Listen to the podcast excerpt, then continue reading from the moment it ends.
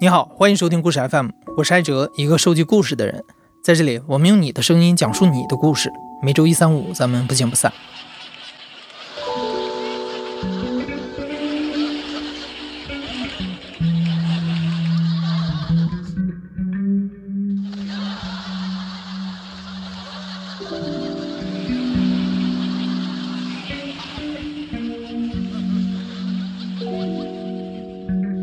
如果你看过《楚门的世界》这部电影，一定会被它离奇的剧情设定震撼。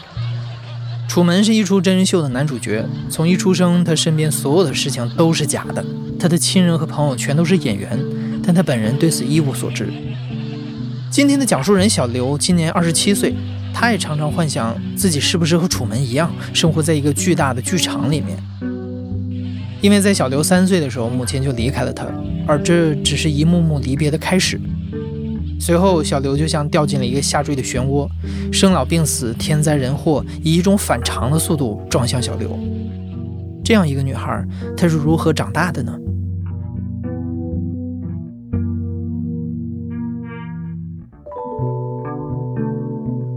其实我小时候呢，不想了解太多我妈妈的东西，因为呢，她是选择自己了解自己生命的。我小时候。我没有办法理解这种行为，我觉得他就是很不负责任的。如果他既然选择把我生下来的话，他又不养育我，所以我不想去提他的东西。他死了以后呢，他的坟墓就那么流落在一个连路径都没有探出来的那种荒山上。我呢，时不时的回去看看，但是在我再长大一点之后。我可以说几乎就没有再去看过他的情况了，尤其是我自己也不想提他。外公外婆很多年都没有来过了，所以他我感觉他就像是渐渐的被大家都忘了一样，平平淡淡的消失了这种感觉。小刘的母亲是一个非常内向的人。据说是因为产后抑郁导致的精神状态不稳定，他最终选择结束了自己短暂的一生。而小刘的父亲当年是一位很有才华的工程师，他心思细腻，非常顾家。妻子的离世对他是非常沉重的打击，但这位父亲还是尽他所能为女儿打造一个幸福的童年。尽管经常出差，他也会最大限度地花时间陪伴女儿。但是这个幸福的家庭在小刘九岁那一年又一次破碎了。提示一下，父亲在小刘母亲去世之后又有过一段感情。小刘接下来提到的妈妈都是指他的继母。他特别喜欢运动嘛，所以他经常会带我运动。他会教我各种运动，教我骑自行车、打羽毛球、打篮球。打篮球我记得最清楚的就是他教我运球，教我传球。他就拿大人打的那个篮球，又大又重。那个时候我就真的还不到十岁嘛，七八岁的时候，他说我传给你接着啊，他就蹭一下丢给我了，然后我没接住那个球，一下子砸在我脑门上了，然后直接给我脑门就砸紫了。他一方面是想培养我这种吃苦耐劳的性格，就把我当男孩看，就没怎么管我身体是不是娇气。另一方面，就想让我有各种各样的体验嘛。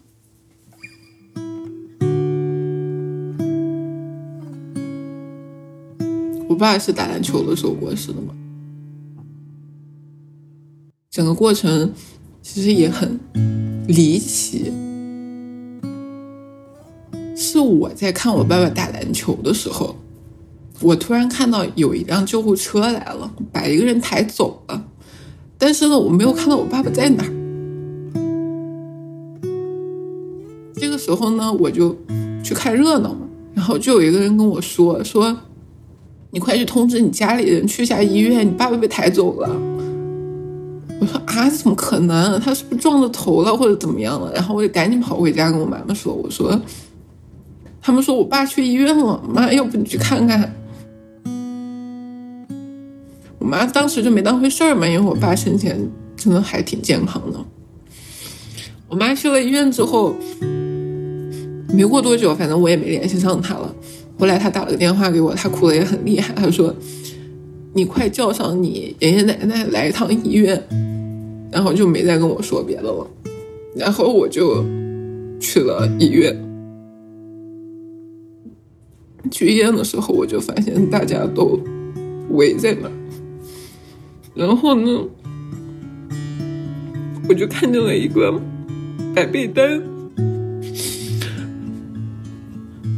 白被单上面感觉就有一个人的形状。我就自己走过去，我也不知道当时是怎么想的，就扯了一下那个白被单。扯了一下那个白被单之后，我就发现那是我爸爸。但是呢，我当时就知道他人不在了。为什么？因为我当时看到他整个人脸都是青色的，是那种灰灰的颜色。没有人告诉我，我就知道他不在了。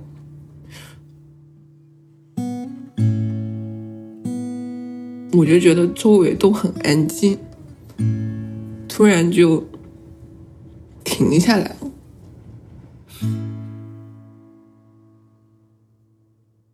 所有东西都停下来了。后来我又回了一趟家，我去医院看到我爸爸脸色发青的躺在那儿了之后，我回家居然拿了一个小玩具，然后我拿着那个小玩具。坐上车去殡仪馆，我也没有怎么哭，然后就拿着那个玩具一直玩，然后也根本不记得周围的人在说什么，或者说他们在干什么。然后再到那一天给我爸爸送葬的时候，我早上还换了一件小洋装，就是还认认真真的收拾了一下。我妈还给我胸前别了朵花儿。然后我就特别快乐的出门了，我也不知道我是假装快乐还是真的快乐，我就是那种有点快乐的出门了，然后就走完了那一些流程。那天比较伤害我，让我觉得比较受打击的行为呢，就是我这么快乐的走在路上，路上认识我的人是对我指指点点的，说：“你看这个小孩他真的是没有心啊。”他爸爸都去世了，他还这么快乐。我当时就突然就没有理由快乐了，就像一只蔫儿的那种小鸡一样，就走回家去了。再到我长大了之后，就是这么多年，我就当做说这件事情没有发生，所以我选择不告诉他们，我甚至会骗他们说。让他们看那种来接我的养父养母啊，或者说我的叔叔阿姨，说：“哎，你看的就是我爸妈嘛。”有的时候大家也会这样说：“哎，感觉上次不是这个人。”我说：“你看错了吧？”但是呢，我也会自己去安慰自己，没事儿的。如果我爸妈还在的话，我可能就是个特别窝囊的小孩，调皮嘛，又叛逆，然后也不一定好好学习。我爸小时候也是会花很多的功夫来训练我能集中注意力，但是在他走了之后，这这这些事情我就不知道为什么突然就是一切变得好自然，我就是自己坐那儿学习了，就是突然就感觉我的人生好像就在那个时候就中断了一样，就像那个时候我看到我爸爸在摆布下面的脸，就感觉。周围的东西都停下来了一样，这种感觉，好像一切都停下来了。这既是小刘的感受，也是他的期待。小刘说，在父亲走的那一天，他想通过玩玩具、收拾打扮自己，来假装一切都没有发生，假装这是非常平常的一天。但已经发生的不幸不会就此停止，下坠的螺旋也没有停下来。小刘的父亲在世的时候，和一位年轻善良的单亲妈妈重组了新的家庭。他们婚后的生活十分幸福，小刘也非常喜欢这位后妈，他成了父亲离世之后小刘的精神支柱。可是这根支柱最终也倒下了。其实，在我爸爸去世之前，他还有另一段婚姻，也就是跟我的后妈在一块儿了。我后妈呢，就是一个特别善良的人，她自己也带了一个孩子，然后和我爸相处的那几年，我真的就感觉自己过得特别快乐，家庭的状况特别完整。我们四个人就每个周末呀，都会去超市买很多的零食，然后周末一起在家里租影碟，然后看恐怖片啊什么的。而我后妈的性格就像一个小孩一样，她不仅会照顾我们，然后也会跟我们一起玩，一起疯。虽然说我后妈有一些孩子气，但是她真的是一个用情感很深的人，以至于在我爸走了之后，她都没有办法释怀，甚至说还因此就是抑郁了，就是抑郁到那种需要吃药来控制的状态。可想而知，其实我妈的我后妈的压力也是很大的，一个人带两个孩子，所以她就觉得，不管是精神状态还是物质方面，她都没有办法支持她同时养育两个孩子。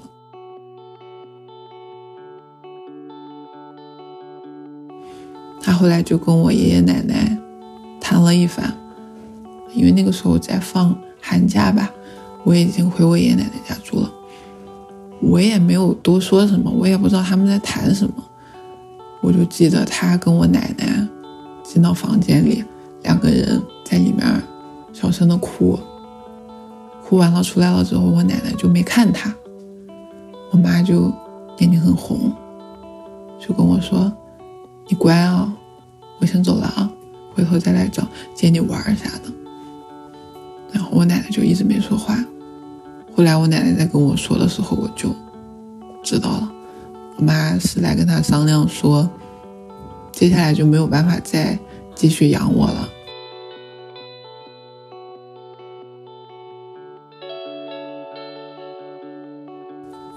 我其实没有怪她，因为我知道她一个人照顾我我跟我那个弟弟是还挺艰难的，不是说物质上的艰难，而是那种操不完的心。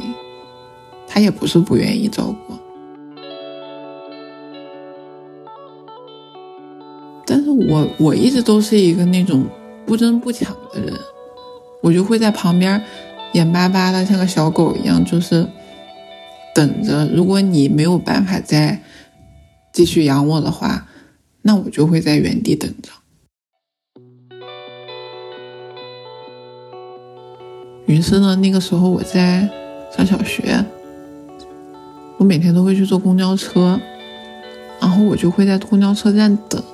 我知道他一般会坐那路公交车，会在那一站下车，然后我每天都会在那等他。说万一有一天我就能和他在这儿巧遇呢？然后我就每天等，结果真的就有一天就特别巧，我们就在那碰上了。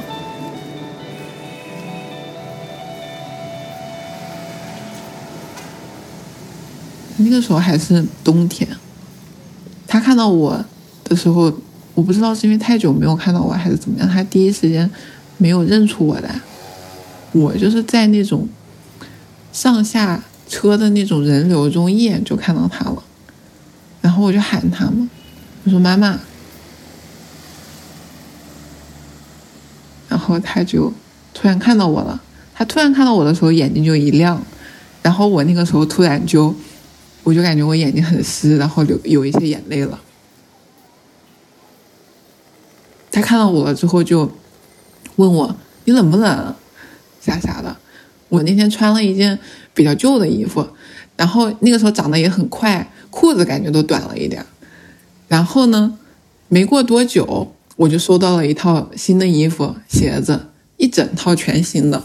然后他就给我买了一套挺漂亮的衣服和鞋子。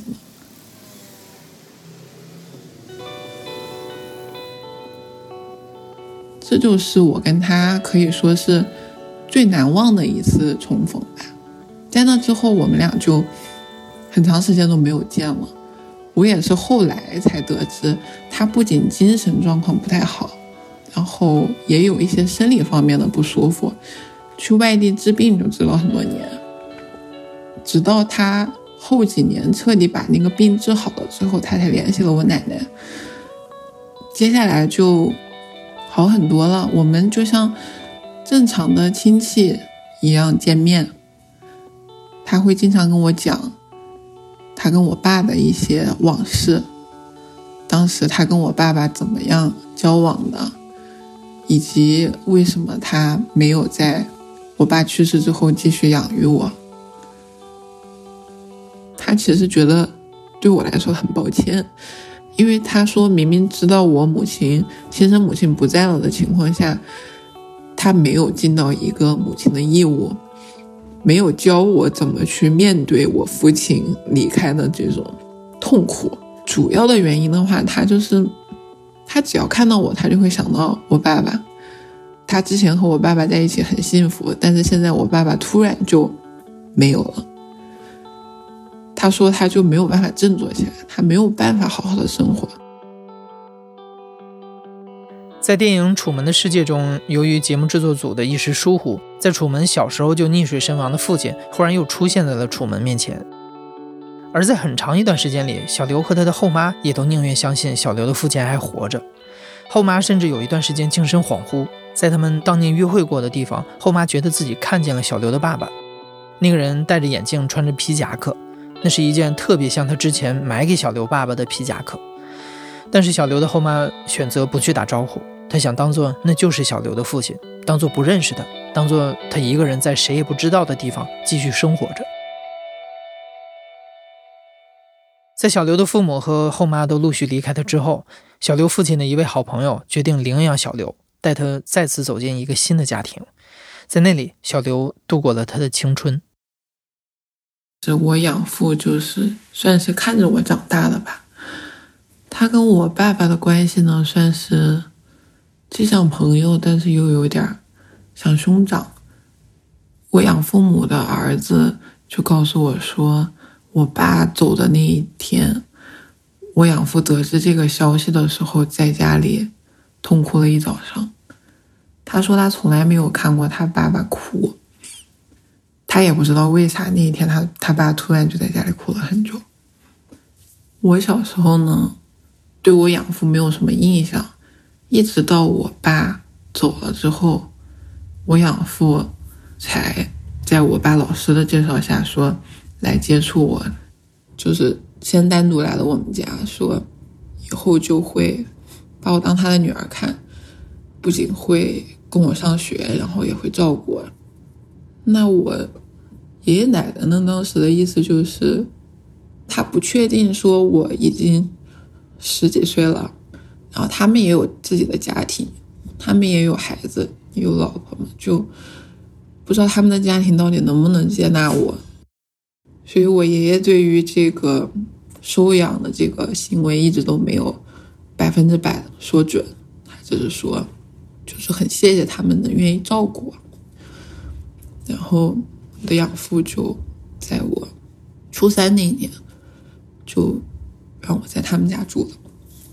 那一年开始，我确实觉得，虽然走进另一个家庭了，但是觉得我养父母的家庭真的就很好。他们算是那种书香门第，然后平时对我也很照顾。然后周末的时，呃，我当时在上晚自习，然后我养母都会每天都会给我做不一样的那种饭让我带去。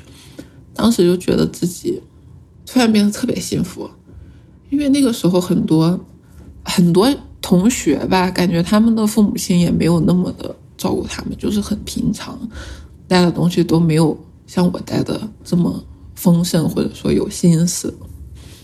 当时就觉得很很幸福。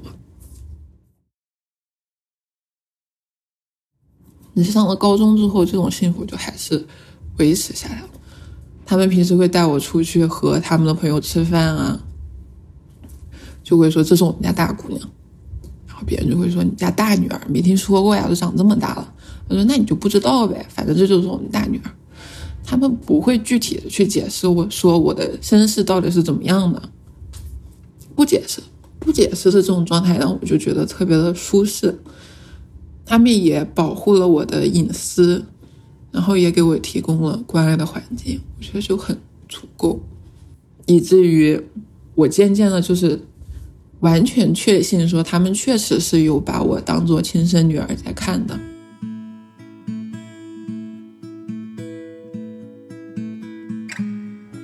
其实我和养父母一直都没有进行过正式的这个收养的程序包括其实我本来不知道他们是想要收养我的本来我就一直以为我的养父想要照顾我一段时间。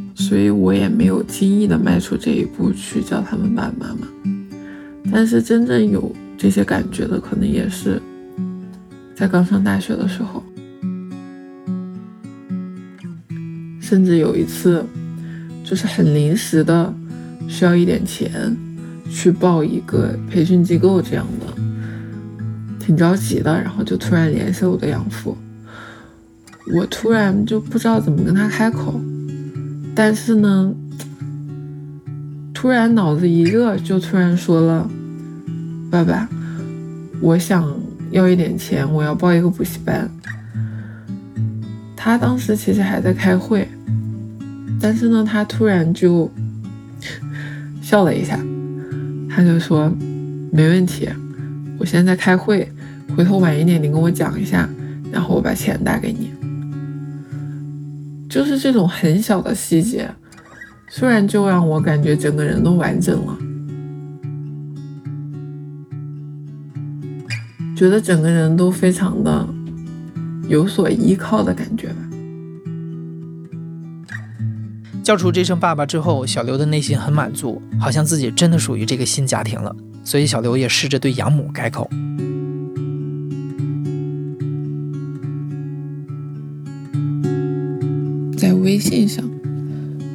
就在他有一次跟我说了些什么，或者帮我做了一件什么事情之后，我就跟他讲了一下，我说谢谢妈妈。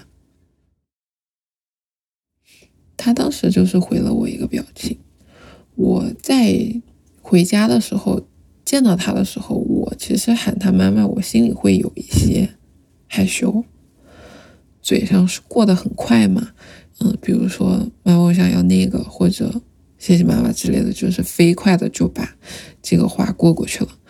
我其实一边过这个话，一边也会自己去悄悄的看一下他是什么反应。我能感觉到他觉得有所谓，而不是说怎么称呼无所谓。在我这么称呼他了一段时间之后，他才开始跟我谈说：“你这样叫我们爸爸妈妈，你爷爷奶奶知道吗？他们是怎么看的？”我其实没有细想，说他跟我说这些是什么意思嘛？我就跟他说，其实我为了自己心里舒服吧，因为我觉得跟你们相处下来确实很有那种家庭的感觉，所以我没有这么多想，就这样喊了。我爷爷奶奶他们呢，他们也应该不会介意，但是呢，我就想这么称呼你们，不知道你们愿不愿意。其实他没有跟我讲说他不愿意，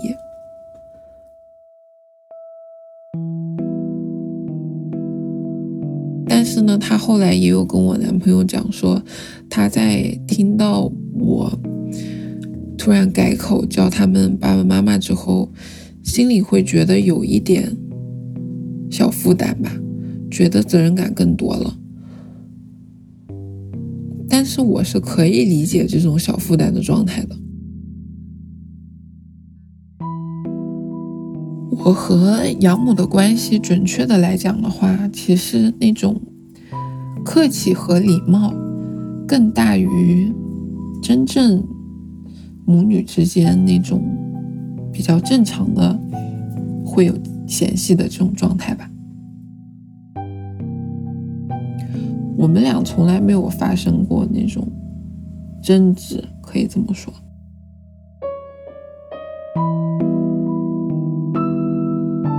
其实小刘特别希望打破和养母之间这种微妙的隔阂，他也盼望过能通过一场争执，一场真实的母女才有的情感冲突，来让他们的关系变得更亲密。多年之后，这场期盼已久的争执终于爆发了。只是小刘不会想到，这场冲突强烈到几乎毁灭了他来之不易的新家庭。而这场冲突的引信，就是小刘刚才提到的她的男朋友，因为他也正是小刘养父母的儿子。命运的漩涡还在下坠。在周三即将播出的下期故事当中，你将听到小刘在养父母和他们的儿子之间的感情关系。你现在正在收听的是《亲历者自述》的声音节目《故事 FM》，我是主播哲。本期节目由马飞扬和林峰制作，声音设计彭涵，实习生严静文。感谢你的收听，咱们下期再见。